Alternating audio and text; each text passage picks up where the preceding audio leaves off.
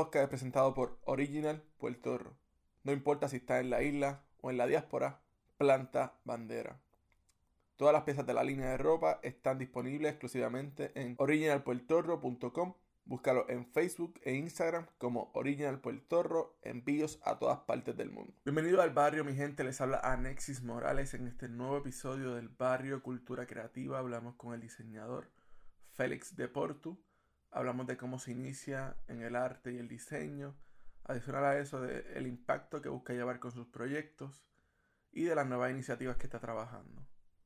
Acuérdate de buscarnos en Facebook e Instagram como el Barrio Cultura Creativa y suscribirte en SoundCloud y iTunes para que te mantenga al tanto con el podcast. Pasemos a la conversación.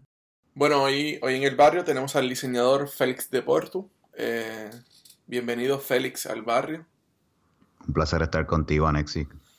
Félix, me, me, gustaría comenzar esta entrevista hablando, ¿verdad?, de dónde comienza tu historia de creativo y cuáles fueron las razones que te motivaron a entrar al mundo de la arte y el diseño.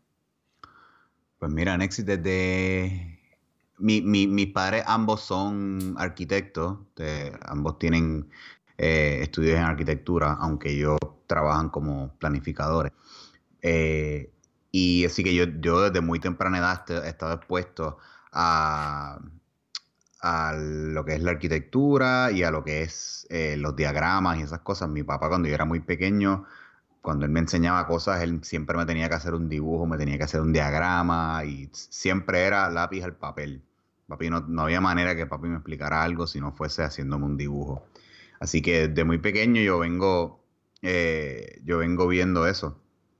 Y ya cuando llego a los, digamos, como 10, 11 años, que empiezo a tener acceso a computadoras y eso, pues de las primeras cosas que yo vine haciendo fue ver el internet y siempre me dio curiosidad de ver cómo las páginas se hacían y empecé a buscar eh, lo que es el source code de las páginas y aprender a hacer páginas y de ahí rápido aprendí eh, cómo, cómo usar Photoshop, porque en ese tiempo era mucho más fácil pues, piratear software y yo conseguí Photoshop pirateado. Eh, y así fue que, gracias a eso, gracias a que yo pude piratear Photoshop, yo desde muy temprana edad estoy bien expuesto a lo que es el diseño eh, en digital. Así que, eso, eso me llevó a través de los años a, a seguir explorando lo que era el diseño, aunque yo no, no, tenía ningún tipo de educación formal, hasta que por fin pues entré en la Escuela de Artes Plásticas y ahí fue que de verdad tuve una educación mucho más formal y aprendí muchísimo ahí. Eh, y gracias a la Escuela de Artes Plásticas que yo llegué a, a, a, saber lo, lo, que yo necesitaba saber para seguir educándome yo mismo dentro del, dentro del campo del diseño. ¿Y qué, qué es para ti ser creativo, verdad? ¿Cuál es, cuál es el significado tuyo a, ser un creativo? Pues una persona creativa es una persona que puede resolver problemas de más de una forma. Eh, yo creo que tiene que ver mucho con la inteligencia. O sea, ser creativo, uno puede ser creativo de muchas formas diferentes. En, en nuestro caso, ser creativo implica cómo resolver las cosas de forma visual. Eh, o sea, nosotros resolvemos problemas de manera, de manera visual.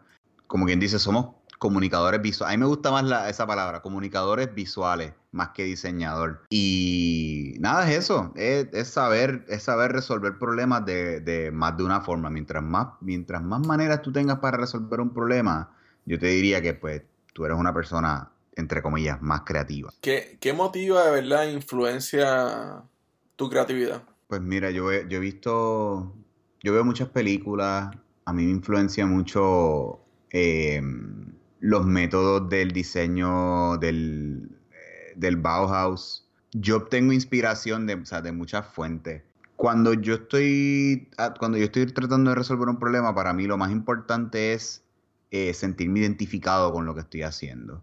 Eh, si yo puedo si yo puedo sentirme que estoy atacando un problema que tiene un cierto eh, valor, a encontrar más soluciones así estoy resolviendo un problema que yo pienso que no, no va para ningún lado. O sea, que si yo le voy a, si le voy a dedicar mucho tiempo a algo que no tiene, que, que al final, al fin y al cabo, no le va a servir a nadie realmente, es como difícil para mí encontrar eh, creatividad eh, para, resolver esos problemas. Mi inspiración es siempre ver lo que se ha hecho antes, tratar de buscar soluciones nuevas a, un problema que todavía existe, pero si algo ya, ya ha tenido soluciones y, y lo que puedo hacer es aplicar esas soluciones de una forma elegante, también siempre trato de, hacer eso. Y si hablamos de procesos, ¿verdad? ¿Cómo tú defines tu proceso creativo y cómo lo establece o lo estructura? Mi proceso creativo siempre empieza en la libreta. Em, yo tengo que primero plantearme la pregunta correcta para saber qué exactamente es lo que estoy tratando de resolver. Em, una vez ya yo tengo una idea bastante clara de cuál es el problema, pues entonces rompo a, hacer un poco de research, a buscar soluciones, como te dije, soluciones que ya se han utilizado antes y tratar de, tratar de determinar si lo que yo tengo que hacer eh, requiere una, requiere una solución diferente, una solución más creativa, una solución que más eh, funcione con las necesidades del, de mi cliente. ¿Y cuál, cuál ha sido el enfoque de tu práctica? ¿Verdad? Sé que has trabajado con filmación, sé que trabajas animación, has trabajado publicidad. Que el enfoque de mi práctica caiga dentro de las cosas que yo, que a mí me parece que tienen valor social o, ambiental.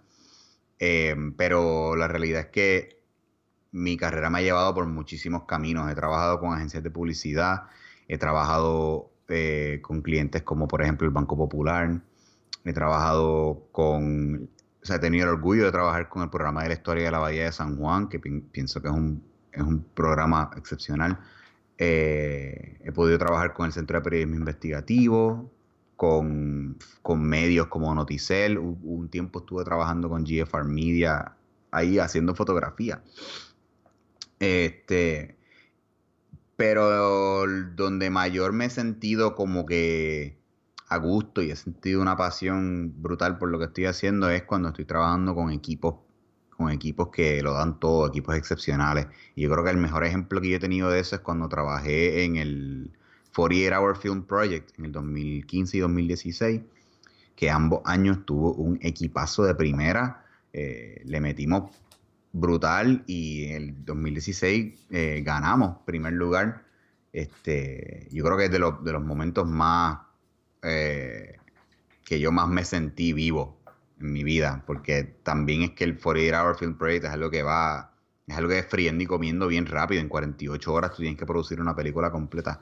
Este, y ha sido, ha sido excepcional. Más allá de eso, el, mi enfoque ha sido también, yo tuve una etapa cuando estuve en la Escuela de Artes Plásticas que trabajé como artista, mayormente fotógrafo, eh, o sea, en la fotografía. Yo todavía hago mis cosas, pero ya no estoy tan involucrado en el mundo del arte como tal. Y ahora he gravitado más hacia lo que son los videos de música, con el 48 Hour, con el 48 Hour eh, Film Project y con otros proyectos he trabajado más cine. Eh, en realidad, mi, o sea, I've been everywhere y ha sido, it's been, o sea, ha sido un journey bastante, bastante brutal. ¿Y qué es lo más importante al, momento de diseñar o, de crear? ¿La perspectiva con la que ves tú las cosas o la percepción del cliente o, usuario? Pues en un mundo ideal, en un mundo ideal, un cliente te contrata porque respeta tu visión como diseñador y porque respeta y entiende que tú eres la persona indicada para resolver el problema que esa persona tiene. Eh, la realidad del asunto es que eso no siempre pasa. Em, tiene que haber un balance entre tú o sea, tiene que haber un balance entre tú entender el problema del, usuario o el cliente y, tratar de resolverlo y tu estilo como diseñador. Yo creo que dentro de esas dos, aunque tiene que haber un balance, siempre es más importante resolver el problema al usuario o al cliente. Eh, totalmente, porque es, este, si tú no estás resolviendo el problema a la persona, pues tú estás fallando como diseñador. Tú simplemente estás haciendo algo para, eh, para alimentar tu ego. Como que mira qué lindo me quedó esto, pero en realidad no estás, no estás resolviendo el problema, no le estás, no estás haciendo lo que, lo que te toca hacer como diseñador. ¿Existe en tu proceso algún punto de reflexión en los proyectos? Ya sea en el medio del proyecto o luego de finalizarlo, ¿verdad? Y pensándolo desde un punto de qué cosas hubieras cambiado del proyecto o mejorado. O hasta cambiar la visión o el concepto de lo que hubiera trabajado. Siempre hay tiempo para reflexionar en lo que uno hace. Uno, a veces yo miro para atrás en las cosas que hice hace cinco años y yo digo, coño, hubiese, hubiese hecho esto así, hubiese hecho esto así, o quizás esto era una solución que no funcionaba en su momento, pero la realidad del asunto es que uno no se puede quedar siempre pensando en el what if, en el, en el ya lo hubiese hecho esto, porque la realidad es que pues tú estás bregando con una cantidad de tiempo, tú tienes que resolver el problema como tú mejor entiendas en ese momento. Y sí, en el, después de que tú entregas eh, lo mejor que tú pudiste dar en ese tiempo, va a haber tiempo para reflexionar y aprender. Pero ya lo hiciste. Sigues moviéndote hacia el frente. Eh, la realidad es que no me acuerdo quién fue que me dijo esto, pero capaz que fue Josué Kendo, pero no me acuerdo bien. Eh, que él me decía, me decía eh, un proyecto terminado es mejor que un proyecto perfecto. Porque si tú sigues tratando de perfeccionarlo, nunca lo vas a acabar. Mejor terminarlo, soltarlo y seguimos para adelante. No, claro, y, tienen mucha razón. A veces hay que aprender en, qué momento del proceso soltar y poder hacer la entrega a tiempo. Correcto. Una, una pregunta, vamos a hacer preguntas polémicas en el programa para, para, para ver entonces cómo empieza la controversia. Estética, función o forma. ¿Cuál para ti es más importante al comenzar un proyecto y cuál para ti debe tomar un rol más importante en el proyecto? Este, la verdad, tú y yo ya habíamos hablado de esto. Yo, yo creo que, o sea, habíamos hablado de esto no en la entrevista. Me parece que es una pregunta que, que déjame, déjame echar para atrás.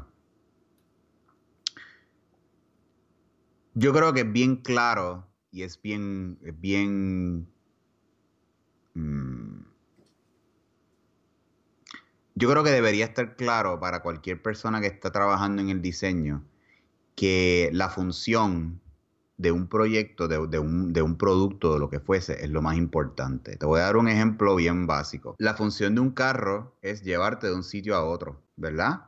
Si tú no, si el carro no cumple con esa función, no importa cómo se ve el carro, no importa qué forma tenga o no importa cuán lindo sea, si el carro no, no, no funciona para lo que es, no sirve. Sigue, es una decoración. Entonces, cuando tú estás trabajando un diseño, se supone que el diseño, el diseño no, el diseño no se trata de cómo las cosas se ven, el diseño se trata de cómo las cosas funcionan. O sea, sí, la forma y la, y la estética son, son bien importantes, pero la forma y la estética sirven la función. Tiene que haber un tiene que haber un, balance entre la forma y la función, pero primordialmente la función es lo que, lo que dicta eh, todo lo demás que lo, que lo rodea. Ahora, hay ocasiones en las que hay ocasiones en las que un producto va evolucionando de tal forma que la, la, la misma estética puede ir cambiando hacia lo que tú quieres que sea pero quizás en un principio la, esa estética tiene que servir la función. Quizás tú puedes con el tiempo ir cambiando la estética. Yo creo que un ejemplo bien clave de eso es em, eh, los iconos del iPhone. Los iconos básicos del iPhone. Por ejemplo, el de la el de, las notas y eso, el de las notas y el de... Vamos a usar el ejemplo del el icono de los notes. El icono de los notes solía ser una libretita amarilla con su... Era una libretita amarilla, ¿verdad? ¿Tú te acuerdas de eso? El sí. Y ahora ese icono es mucho más abstracto. Ese icono es como otra cosa, pero ya todo el mundo entiende la función de esa aplicación. Este, y no necesariamente el icono tiene que, tiene que ser un referente a un producto que todo el mundo reconoce. Ya todo el mundo sabe lo que son los notes y lo puede usar así. Eh, es un ejemplo medio básico, pero creo que me entiendes lo que no, claro, y pasa, pasa también en el estilo gráfico, ¿sabes? Si venimos hablando de, en el mismo tema, ¿verdad? En cuanto a iPhone, pues, o Apple, el, sistema operativo antes venía con, con unas ilustraciones más detalladas, con textura. Luego pasa lo que es un flat design y un diseño más simple, menos sombra. Incluso tú, tú ves, perdóname que te interrumpa, tú ves que ah, cuando el Internet empezó, eh, la mayoría de, la, de, los, de, las cosas que uno cliqueaba, tenían como que una formita así medio aburbujada, con sombrita, para que tú lo, lo relacionaras en tu mente con un botón. Pero ya que llevamos ya más de 10, 15 años en, en, que ya todo el mundo está familiarizado con el Internet y cómo funcionan las cosas, el flat design ha cogido mucho auge, especialmente con, el diseño de Google, que no me acuerdo cómo es que se llama ahora lo que ellos tienen. Eh, Material Design. Material Design, ese mismo.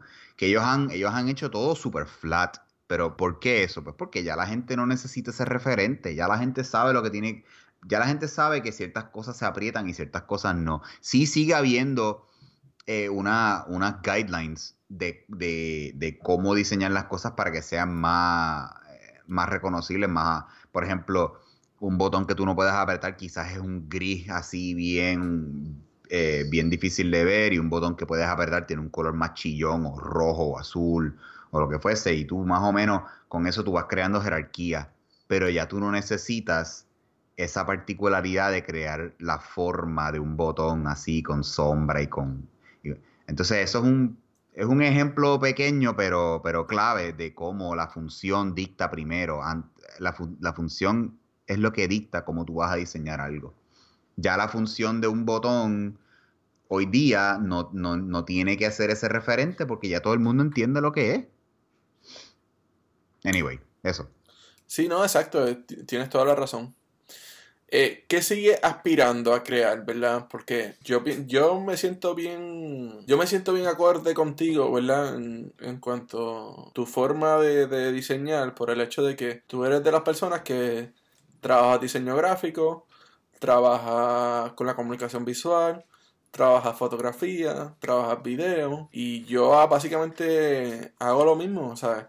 Soy, no, no, me, no me encasillo en, en una de las ramas, sino que pues las trato de tocar todas, aunque tengo mis fortalezas, ¿verdad? Claro está, pero hace un diseñador más versátil de lo común. Mano, yo, yo creo que en el siglo XXI, yo, yo tengo un colega que siempre me, me decía, yo no creo en esto de que uno tiene que estar haciendo un montón de cosas diferentes porque te conviertes, te conviertes bueno en muchas cosas, pero no no te conviertes en un maestro verdadero en, una sola.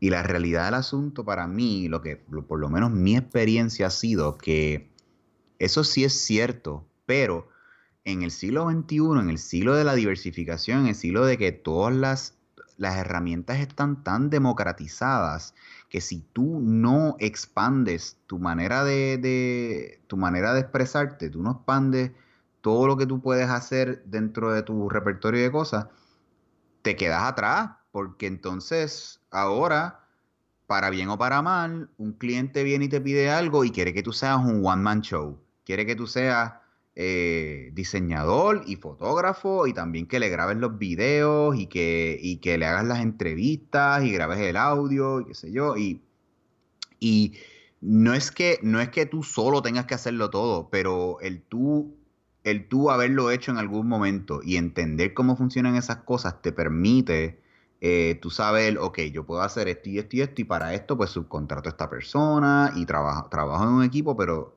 yo tengo ya la mente clara y el, y el conocimiento para poder dirigir este proyecto. Ahora, dicho eso, mi, em, eh, a través de mi carrera yo me he dedicado mucho a, a siempre hacer cosas nuevas.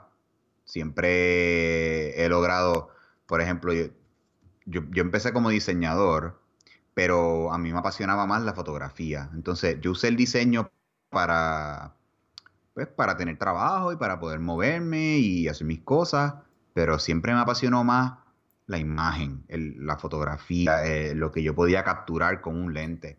Y entonces, pues yo empecé a gravitar más hacia eso. Y, una vez ya tenía más o menos eh, dominado eh, la fotografía, lo cual tú, o sea, uno siempre está aprendiendo, ¿verdad? No estoy diciendo que yo soy un experto de, ninguna forma, pero uno va aprendiendo. Ya cuando yo me sentía bastante cómodo, empecé a hacer videos, porque se me hizo accesible, como te hablé, como te hablé ahorita de la democratización. Mi cámara también hacía videos y yo, pues, ¿por qué no? Págata, empecé a hacer videos. Y yo, como muchas otras personas, ¿verdad? Que, hicieron lo mismo. A través del video pude empezar a trabajar con entrevistas y pude empezar a hacer eh, mini, mini videitos, empecé a trabajar eh, documentando eventos y cosas así.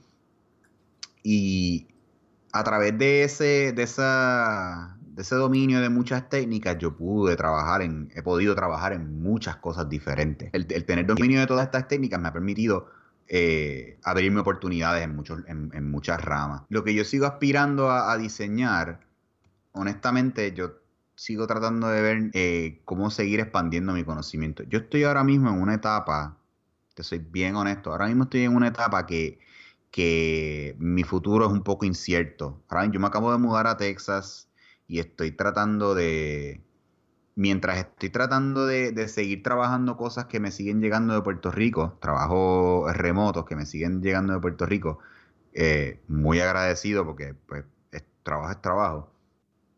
También estoy tratando de ver hacia dónde me va a llevar eh, esta nueva etapa de mi vida. Lo que más, lo que más me parece ahora mismo que, que, que es una buena opción es ponerme a estudiar, porque para algo me mudé para acá. Y y la Universidad de Texas aquí en Austin es bastante accesible y yo he identificado ya unas cuantas, eh, unas cuantas no, he identificado dos, eh, dos maestrías que, podrían, que yo podría explorar. Una de ellas es cine, que me encantaría, pero es extremadamente competitiva, así que no, sé si voy a poder competir con, eh, con toda la, gama de gente que, es bien talentosa y, y aplica perdón, solicita a la Universidad de Texas desde todo, de todo Estados Unidos. Y la otra, la otra maestría que estoy velando es la de la de eh, planificación urbana.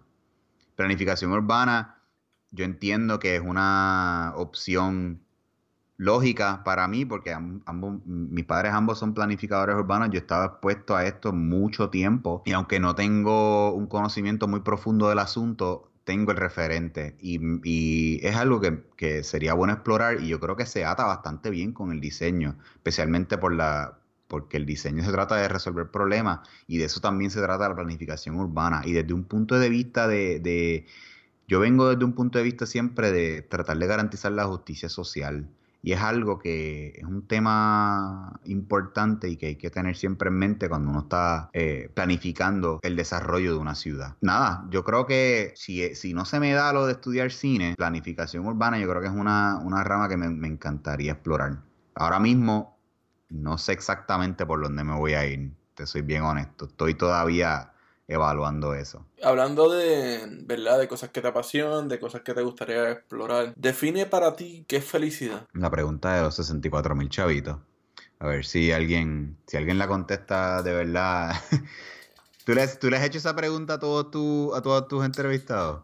Bueno, esta es una pregunta que, surge en esta nueva temporada y es por el hecho de que estuve escuchando varios podcasts de, diseño en Estados Unidos y es bien... Está este diseñador que el que no lo conozca pues debe buscar quién es, eh, Stephen Sackmeister y y él habla sobre si realmente tú, trabajas para vivir o vives para trabajar. Y yo creo que él es un vivo ejemplo de, lo que realmente es hacer lo que te apasiona y, vivir de eso tranquilamente, digo yo, en, en, aspecto, ¿verdad? De que esta persona cada, cada siete años toma una sabática y se va, y, ¿verdad? La primera vez que lo hizo, pues tenía un estudio ya de diseño establecido y decide, pues, cerrar el estudio, decirle a todos sus clientes que va a cerrar por un año y se fue a viajar el mundo y a conocer otras culturas, a educarse más sobre diseño, a educarse sobre otros temas. O sea, es, como que entender lo que realmente te hace feliz y que a él, ¿verdad? La, educación, los viajes y, todas estas cosas le, da, le hace que lo, lo mantengan fresco, diría yo, en la carrera. No es la palabra, pero... Sí, o sea, que él, que él mantenga una perspectiva, eh, una perspectiva clara dentro de lo que él está haciendo y, y sentirse que no está atrapado haciendo lo mismo, ¿verdad? yo, yo creo que, yo creo que me parece, me parece que para contestar tu pregunta, yo lo único que te puedo decir es, para mí, la felicidad es no sentirme atrapado en algo. Eh, yo quiero tener la libertad de, de explorar eh, las cosas que me, las cosas que me, que, yo quiera explorar y no sentirme que estoy atrapado en un sistema que me obliga a hacer ciertas cosas, porque si no, me voy a morir, o no voy a comer, o, whatever. referente a, al tema de que es el, de, que es el diseño, que es nuestra profesión, eh, yo creo que a mí lo que me ha traído felicidad a través de toda mi carrera es sentirme que estoy aportando algo y sentirme que estoy mejorando como persona y aprendiendo. Y eso no va, eso no va solamente en lo profesional. Yo también he tenido que, sentirme incómodo con cómo yo era hace, pues, hace, un cierto, ¿sabes? Hace, hace, un cierto tiempo y sentirme incómodo ahora con cosas, con, con, prácticas que yo tengo ahora que maybe tengo que mejorar. Para mí la felicidad siempre está en sentirme que soy una persona que, está haciendo cosas buenas eh, para ayudar el mayor número de personas y para y seguir luchando para, la, para lo que es la, justicia. A mí no me gusta el término social justice warrior que está corriendo por ahí a cada rato, porque me, parece que se ha eh, contaminado ese término. Eh, hay, muchas, hay muchas maneras de hacer esto y, me parece que hay, algunas que están como que súper en la tangente. Pero mi preocupación más grande y lo que a mí me trae eh, felicidad es sentirme que, todo lo que yo hago es un granito hacia crear un mundo más justo. Si yo no estoy haciendo eso, no, no me siento cómodo, no me siento que estoy haciendo algo que, que tiene valor. En algún momento de tu carrera, ¿te has desviado de tu enfoque o o de tus metas. ¿Cómo, verdad? ¿Cómo fue esa experiencia? ¿Y qué hiciste para volver a, tu enfoque? Este, para mí el, el primer ejemplo que te puedo dar para eso es cuando yo, cuando yo empecé mis estudios, yo empecé en la Universidad de Puerto Rico en Mayagüez. Yo no sabía que existía la Escuela de Artes Plásticas. Yo sabía que yo quería estudiar diseño, pero, pero pues mis padres no, tenían eh, el dinero para, mandarme a estudiar en los Estados Unidos. Yo no me quería tampoco ir de Puerto Rico eh, en ese momento. Y eh, yo no quería tampoco coger un préstamo de, para, para, estar atrapado toda una vida pagando un super préstamo estudiantil. Y eso me llevó a, la Universidad de Puerto Rico en Mayagüez. Mi segunda opción era estudiar eh, ciencia de cómputo. Quién sabe si yo me hubiese quedado en eso, yo hubiese sido una persona completamente distinta o si, o si hubiese esos conocimientos para, para atender los mismos problemas que yo trato de atender hoy. Para contestar tu pregunta, me dices que cómo, qué hice para volver a mi enfoque. Yo, en ese momento, yo conocí una persona que estaba en la Escuela de Artes Plásticas y, me, y cuando yo le pregunté, ¿dónde tú estudias? Ah, en la Escuela de Artes Plásticas. Y fue como, ¿dónde es eso? Ah, en Viejo San Juan. Te lo juro que no pasaron ni dos semanas. Estaba en registraduría o, no me acuerdo cómo es que se llama esa oficina en, en, la, UPR Mayagüez y yo me di de baja total. Y yo dije, bye, me voy. Voy a estudiar en, eh, en San Juan. Me mudé para San Juan de nuevo con mis papás y me puse a estudiar diseño. Yo totalmente eché a un lado lo que estaba haciendo y me fui. Similarmente, mucho tiempo yo estuve trabajando para agencias de publicidad y con el tiempo yo me vine dando cuenta, coño, esto no es lo mío. Yo no, o sea, sí, está bien, yo puedo hacer estos proyectos eh, cuando vengan, pero yo estar aquí de 9 a 6 todos los días, enfocándome solamente en este aspecto de, de lo que yo puedo hacer trabajando publicidad, yo renuncié. yo renuncié y me fui porque no, yo no podía, o sea, por dentro yo no podía bregar con que lo que yo estaba haciendo era puramente publicidad. Eso era algo que yo no, yo no pude emocionalmente eh, eh, procesar eso. Eventualmente me fui y, y me he dedicado al freelance desde aquel entonces, que ha sido un struggle porque ya no tengo un ingreso sólido todos los meses, sino que tengo que estar joseando, tú sabes, todo el tiempo a ver cómo, cómo empato aquí y allá, aquí y allá, pero me ha dado una libertad tremenda de yo poder explorar las cosas que yo quiero hacer. Y por eso es que yo he podido hacer cine, he podido hacer videos de música, he podido seguir explorando mi fotografía, o sea, tengo mucho más tiempo para las cosas que de verdad me gustan, me, me, hacen feliz y que, y que siento que me hacen crecer como persona. ¿Cómo te adaptas a los cambios y y cada cuánto te gusta hacer transiciones, ¿verdad? Ya viéndolo desde la perspectiva de, que estás en la diáspora, estás viviendo en Texas, ¿de qué manera te adaptas a estos cambios? Acá en, acá te puedo hablar del cambio más reciente que es de yo mudarme para acá, para Texas, porque es el cambio más grande que yo he tenido en mi vida. Yo nunca me imaginé que yo iba a estar viviendo eh, fuera de Puerto Rico. O sea, lo había contemplado en algún momento, pero eso nunca se había dado la oportunidad y yo no, yo no estaba trabajando hacia eso. Yo estaba todavía enfocado en Puerto Rico. Surgió la oportunidad de venir acá a Texas porque a mi novia le dieron un, le, ofrecieron un trabajo acá y pues yo dije, o sea, en cuestión de dos semanas nos fuimos. O sea, eso fue, le ofrecieron trabajo y en dos semanas nosotros nos fuimos de Puerto Rico. Fue la cosa más eh, eh, eh, ligera, eh, fue un cambio bien repentino. Y ha sido, ha sido difícil, porque estoy acá, estoy lejos de, estoy lejos de, de mis padres, estoy lejos de todos mis amigos, que mi familia, o sea, mi familia en Puerto Rico es pequeña, tengo a mis papás y tengo a mis padrinos, pero más allá de eso, mi familia son mis amigos. Y ha sido bien difícil estar acá lejos de lejos de todos mi de toda mi familia, pues, es mi familia literalmente sea, mis amigos son mi familia. Ha sido difícil, pero yo he logrado lo que estoy tratando de hacer y lo que he estado eh, trabajando hacia eso es encontrar aquí en Texas paralelos a lo que yo estoy trabajando, a lo que yo sigo trabajando de Puerto Rico, aprender sobre dónde estoy parado, dónde estoy ahora mismo viviendo. He estado leyendo mucho, he estado eh, eh, tratando de, de, instruirme y de seguir aprendiendo sobre la historia de donde estoy. Seguir mirando hacia el frente, como te dije, estoy, estoy mirando hacia la universidad para estudiar y estoy, sigo trabajando cosas para Puerto Rico y ahora especialmente después de María me he dedicado a, buscar la manera que aun, aunque yo esté por acá, yo sigo contribuyendo al, tema, al tema que es la recuperación de Puerto Rico. Dentro de lo que yo puedo hacer, ¿verdad? Que ahora mismo lo que estoy es, lo mejor que yo puedo hacer es tener conversaciones y contar historias de diversas formas. Más allá de eso, eh, te puedo decir que lo que más, hay que seguir hay que, hay, uno tiene que tener un norte, uno tiene que estar enfocado. Si uno no, si uno no está enfocado en algo, es bien fácil que el mundo se te empiece a tambalear por los lados. Uno tiene que tener un norte y uno tiene que saber hacia dónde uno está parado. Y a veces uno tiene que tener un norte aunque uno piense que eso no necesariamente es lo correcto. Si tú no tienes más nada, sigue moviéndote, que quizás en el camino te das cuenta que hay otra cosa y lo único que tienes que hacer es desviarte un poco, pero ya, ¿sabes? Ya la bola estaba rodando, ¿me entiendes?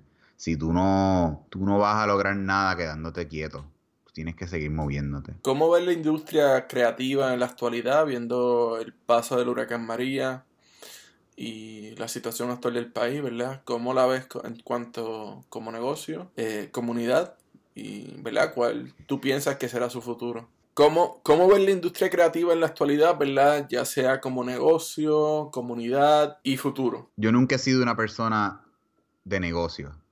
Yo no, no mi, manera de pensar no funciona de esa forma. Yo, yo estoy más preocupado con otras cosas. Eh, así que acerca de negocios no, no sabría decirte. Pero lo que sí te sé decir es que en Puerto Rico hay talento que ni votándolo. Hay talento en, en, todo y especialmente en las industrias en las industrias creativas. Me parece que hay un montón de proyectos lindos, proyectos importantes para el país, proyectos que pueden impulsar una economía diferente en Puerto Rico. que no sea solamente turismo, que es algo que a mí me sigue reventando, que en Puerto Rico seguimos apostando al turismo cuando en realidad en Puerto Rico hay talento para hacer muchas cosas. Este, y me parece que las industrias creativas son esenciales para lograr esos cambios. Nada, hay que seguir apoyando, hay que seguir apoyando estos proyectos y seguir aprendiendo de ellos y no, no seguir en esta, en esta vibra de que de que lo que hay que hacer es seguir eh, eh, pariendo doctores y abogados y, profesiones que, hacen chavos, cuando en realidad Puerto Rico se ha visto, se ha demostrado que Puerto Rico en las artes es número uno. O sea, dime tú ahora mismo, ahora mismo en lo que es la música, puertorriqueños hay, eh, puertorriqueños conocidos en el mundo entero hay que ni votándolo. No, claro, sí. Este, entonces, tú me dices a mí que, dime tú a mí que Puerto Rico no tiene la oportunidad de ser un verdadero exportador de cultura. O sea, si, si nosotros somos conocidos en el mundo entero. Puerto Rico está en la boca de todo el mundo, todo el mundo sabe, no sabe, maybe no saben dónde está, pero todo el mundo sabe quién es Ricky Martin, Marc Anthony, este, Daddy Yankee. Eh, en el sur, en Sudamérica se sabe lo que es salsa y reggaetón. En Sudamérica es por todos lados. No hay, eh, no hay más nada. Este, así que eso es solamente un ejemplo, ¿verdad? No, o sea, hay, hay muchas más otras cosas que, que Puerto Rico brilla. Pero, o sea, te doy ese ejemplo clave por ser, por ser referente a la cultura. ¿Qué, qué recomiendas, verdad, al al comenzar tu propio negocio como creativo y ¿verdad? cuáles son cuáles piensas que son los retos en la actualidad. Como te venía diciendo, yo no soy el mejor negociante, pero sí te puedo decir lo que a mí me ha funcionado y es que yo no soy una persona muy a mí no me gusta ser yo no sé cómo se dice eso en español eh, muy pushy yo no soy yo no soy muy de estar empujándome a la gente. Lo que yo te digo que a mí me ha funcionado es, yo trato de siempre, cuando estoy conociendo personas, yo trato de siempre escuchar bien lo que, lo que, lo que tienen para ofrecer y tratar de ver si de alguna manera entre todos mis talentos hay algo que se inserta dentro de lo que esa persona necesita, especialmente si yo, si yo veo que lo que ellos están haciendo tiene valor para mí o valor en general. Eh, y me hago disponible. Simplemente le digo a la persona, mira, yo hago esto y esto, aquí tienes mi tarjeta, cuando tú quieras, tú me llamas y, podemos trabajar lo que tú quieras. Eh, me hago disponible, me hago, les, demuestro entusiasmo y, lo dejo ahí. Y trato de mantener esa, esa, esa network, trato de mantener esas amistades, aunque sean lejanas, eh, para que pues no se olviden de uno, ¿verdad? Y eso es lo que a mí me ha, lo que a mí me ha ganado eh, clientes eh, a través de los años. Que yo siempre estoy disponible y yo siempre, si yo no puedo resolverte el problema, yo te puedo recomendar a alguien en quien yo confío ciegamente que te lo puede resolver. Y de esa forma, eh, no tan solo mantengo una buena relación, sino que, ¿sabes? Le paso la bola a otra persona que maybe necesita el trabajo más que yo o maybe puede resolver algo que yo no puedo hacer. Y así es que, así es que a mí me ha funcionado. ¿Qué haces para fomentar y conocer la, a la comunidad creativa en tu entorno y otras personas conozcan de lo que realmente el valor, ¿verdad?, que tiene la industria creativa en esta sociedad y con tantos cambios en los medios digitales y, de la comunicación. Cuando yo estaba en Puerto Rico, lo que yo más hacía era, eh, ¿sabes? Simplemente ir a las actividades, darme a conocer y, como te dije anteriormente, hacerme disponible. Eh, yo de esa forma, de esa forma yo logré conocer a muchas personas que, están haciendo proyectos brutales y de los cuales pude aportar una, dos, tres veces, dependiendo del proyecto. Y, y he creado, he creado conexiones con personas que yo quizás nunca pensé que iba a conocer. Yo no creo que es casualidad que, te doy un ejemplo clave, pues yo vengo conociendo a Josué, por ejemplo, sigo hablando de Josué porque Josué, tú también lo debes saber. Josué es el sensei de mucha gente. Josué es el sensei, sí. Él le encanta, él le encanta decir que no, porque Josué es de las personas más humildes que yo conozco. Pero Josué, si me estás escuchando, muchas gracias. No, y si, si venimos referencia a lo Carlitos Corón es el Maracachimba. Exactamente. El Nuno Maracachimba. Exactamente, nosotros le decíamos a Josué, eh, cuando estábamos en artes plásticas, éramos muchos que le decíamos a Josué eh, papá oso. Josué nos llevó de la manita a muchos de nosotros. Y él te va a decir que eso no es verdad, pero es verdad. No es casualidad que yo tuve la oportunidad de trabajar con muchas personas que están en el círculo. Fíjate, te voy a dar un ejemplo eh, de, por ejemplo, yo trabajé un, un, un video lírica, lyric video para Ile, que es la, esta, la, la hermana de, Residente, de calle 13. Ajá. Em, yo, o sea, eso se vino a dar el año pasado, pero antes de eso, yo tuve la oportunidad de trabajar con personas claves que están en ese círculo de, de, de, amigos, de amigos y de, y de, colegas profesionales.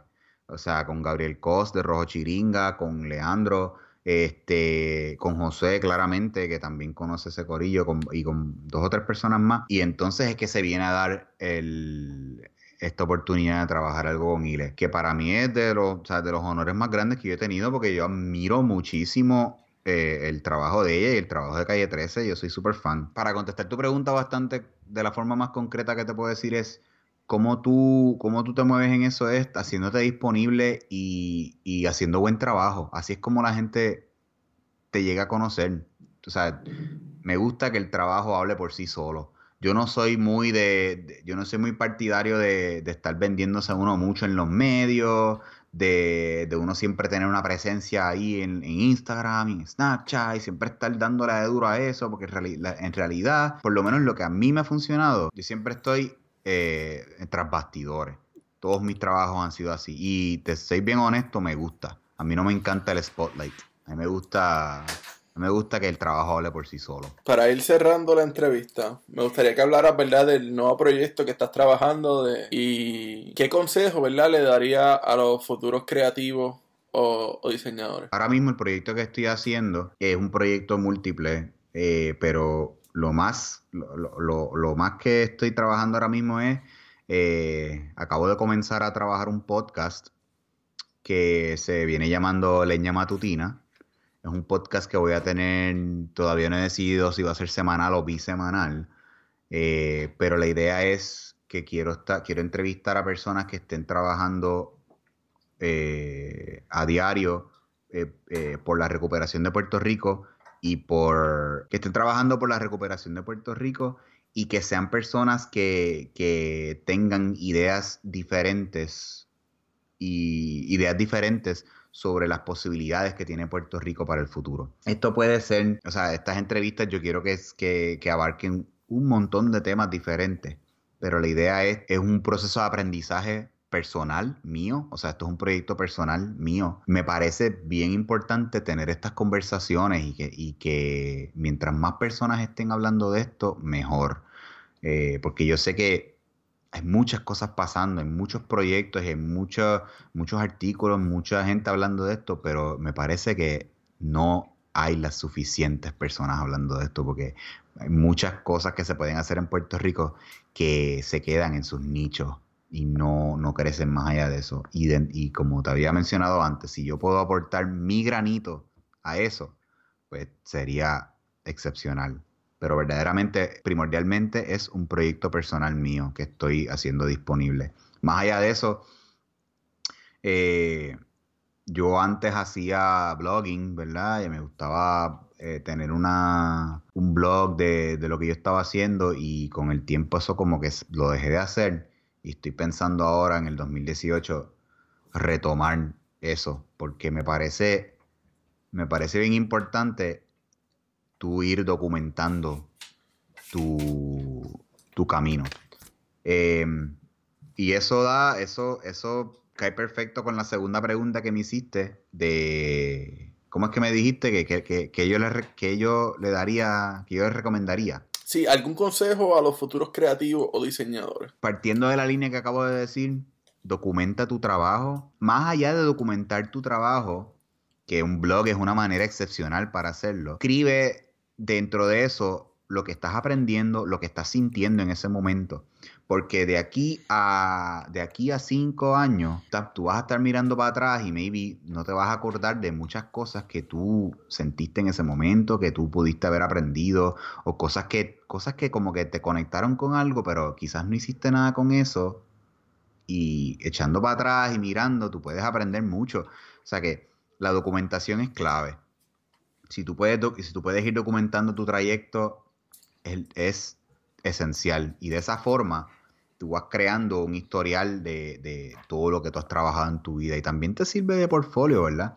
Y así, no solamente practicas, la no solamente practicas a documentar tu, trabajo, que es súper importante, también practicas la escritura, que me parece que para un comunicador visual eh, la escritura es esencial, porque si, si tú te puedes expresar bien hablando, eh, visualmente tus trabajos van a mejorar muchísimo. Más allá de eso, no pares de leer, no pares de aprender, no pares de hacer conexiones con personas que tú entiendes que, que pueden aportar a tu vida y no desperdicies las oportunidades que se te presentan. Si tú tienes una oportunidad de hacer algo y tienes el tiempo y, el, y las ganas, métele porque tú no sabes hacia dónde te puede llevar una oportunidad. Bueno, Félix, eh, te quiero dar las gracias por ser parte de, este proyecto, por ser colaborador y gracias por animarnos el logo esta temporada. Ah, claro, no hay problema. Y nada, vecinos, yo creo que eso ha sido todo por hoy y nos vemos en un próximo episodio.